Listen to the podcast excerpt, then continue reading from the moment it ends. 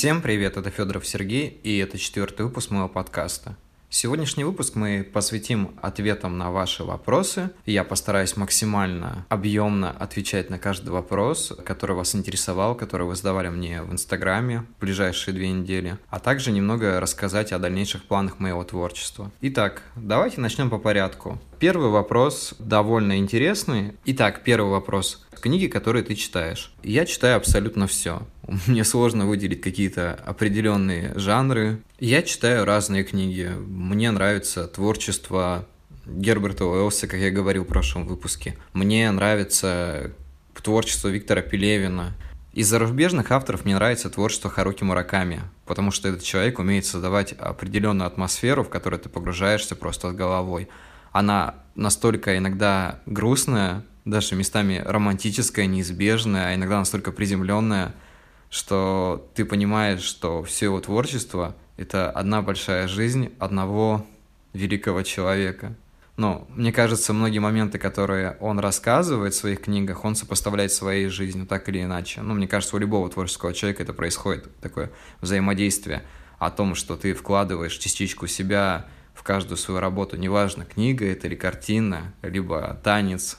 Кстати, танец — это тоже огромное искусство на самом-то деле. Из зарубежных авторов мне еще нравится творчество Чарльза Буковски. Оно настолько иногда приземленное, отвратительное, мерзкое, но в то же время красиво само по себе, что я часто ловлю вдохновение при чтении его книг. Многим они не зайдут, потому что они настолько, наверное, грубые. Он часто использует мат в своем творчестве, но все же мне очень интересно его читать. Я открыл его творчество довольно поздно, уже после его смерти, но практически прочитал все его книги и даже начал собирать определенную коллекцию его сборников, стихов, книг, рассказов и так далее. Также мне нравятся книги Кароса Кастанеды, потому что в них э, есть некая сила. Да, сейчас вы скажете, Сережа занимается какой-то фигней, читает какие-то выдуманные эзотерические книжки, но на самом деле в них очень много сути. Просто каждую его книгу можно разобрать на цитаты и на напутствия в наших жизнях.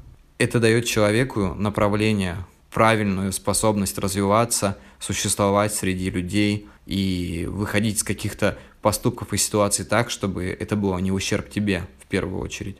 Кастанеда очень разносторонний человек, и до сих пор вокруг него ходят немыслимые слухи о том, было ли все, что он создал, правдой, либо это всего лишь такая одна большая выдумка. Так, давайте перейдем к следующему вопросу о событиях из вашей жизни. Наверное, что-то подчеркнуть будет сложно, но если из приятных событий, которые происходили со мной за ближайшее время, это выпуск моей книги, моя поездка в Москву, конкурс «Писатель года», в котором я вошел в финал, и поездки, которые происходят со мной раз в несколько месяцев, они довольно приятные, но, наверное, это больше какие-то личные.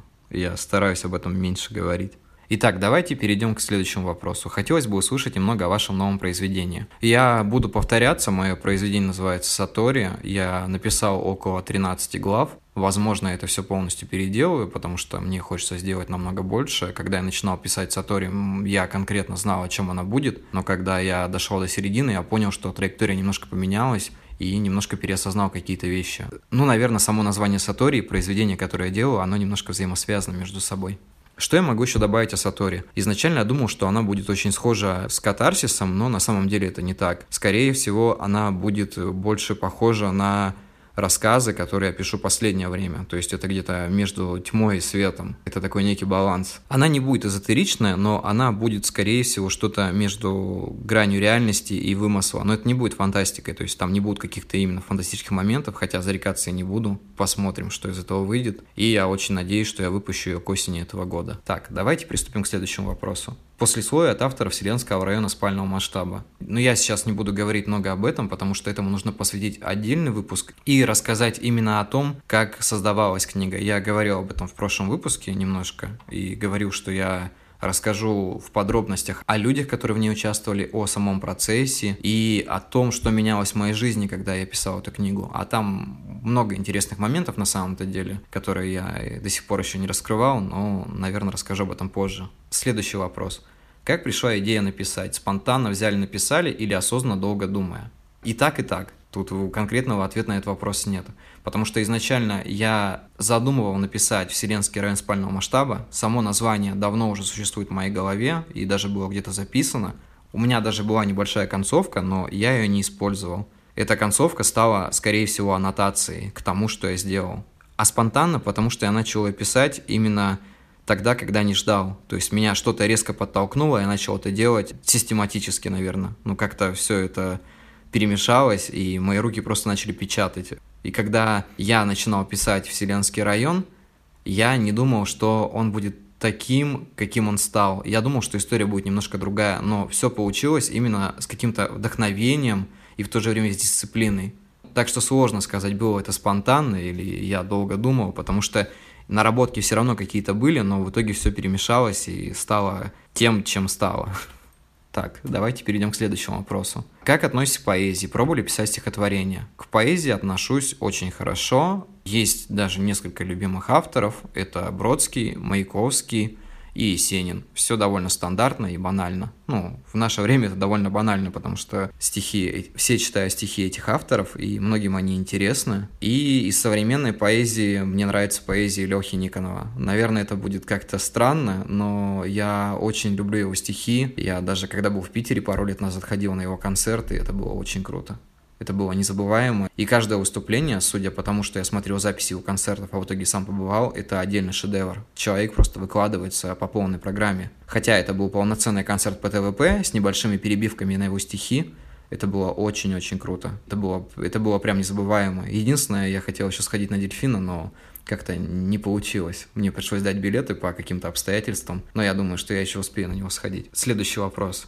Как вы пишете книгу? Сам процесс. Нужна ли вам для этого определенная обстановка? Обстановка определенно нужна, потому что я не пишу книги в шумных местах, я не пишу их в кафе, на улице, где-то еще.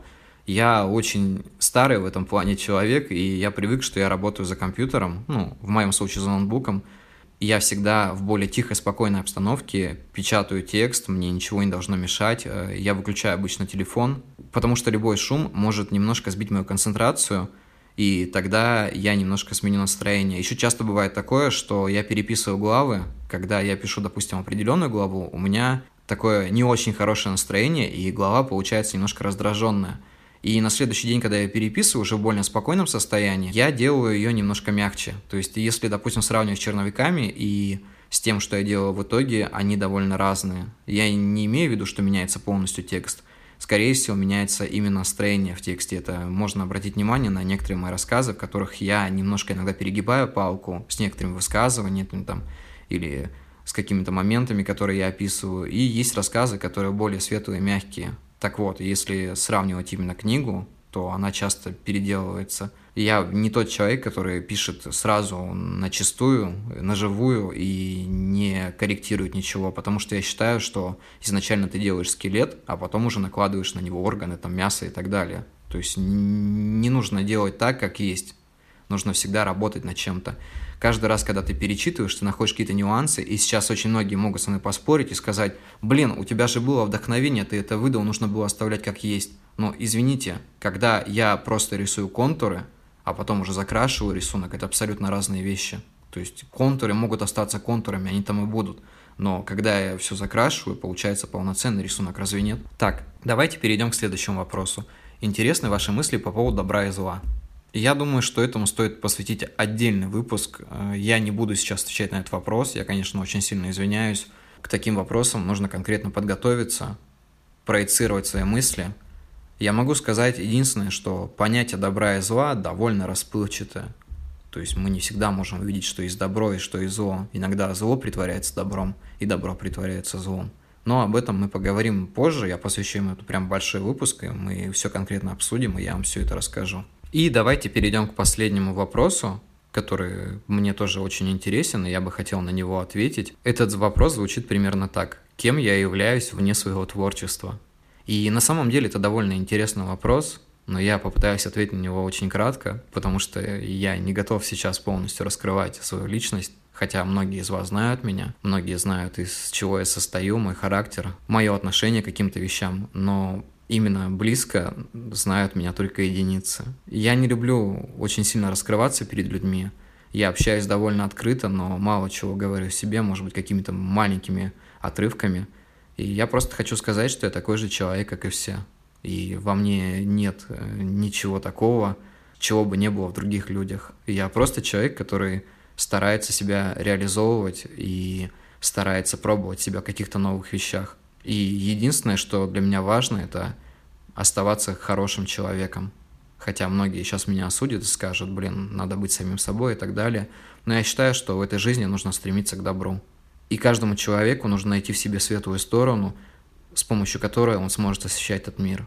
Пока есть люди, которые освещают этот мир, нам не нужно бояться чего-то. Потому что так или иначе все будет так, как и должно быть, но при этом будет немножко светлее, чем было до этого. Потому что каждый человек – это светильник, и нужно не растерять в этом пути свой свет и продолжать свой длинный путь, который, возможно, ведет никуда, но все-таки мы придем к тому, что мы ищем.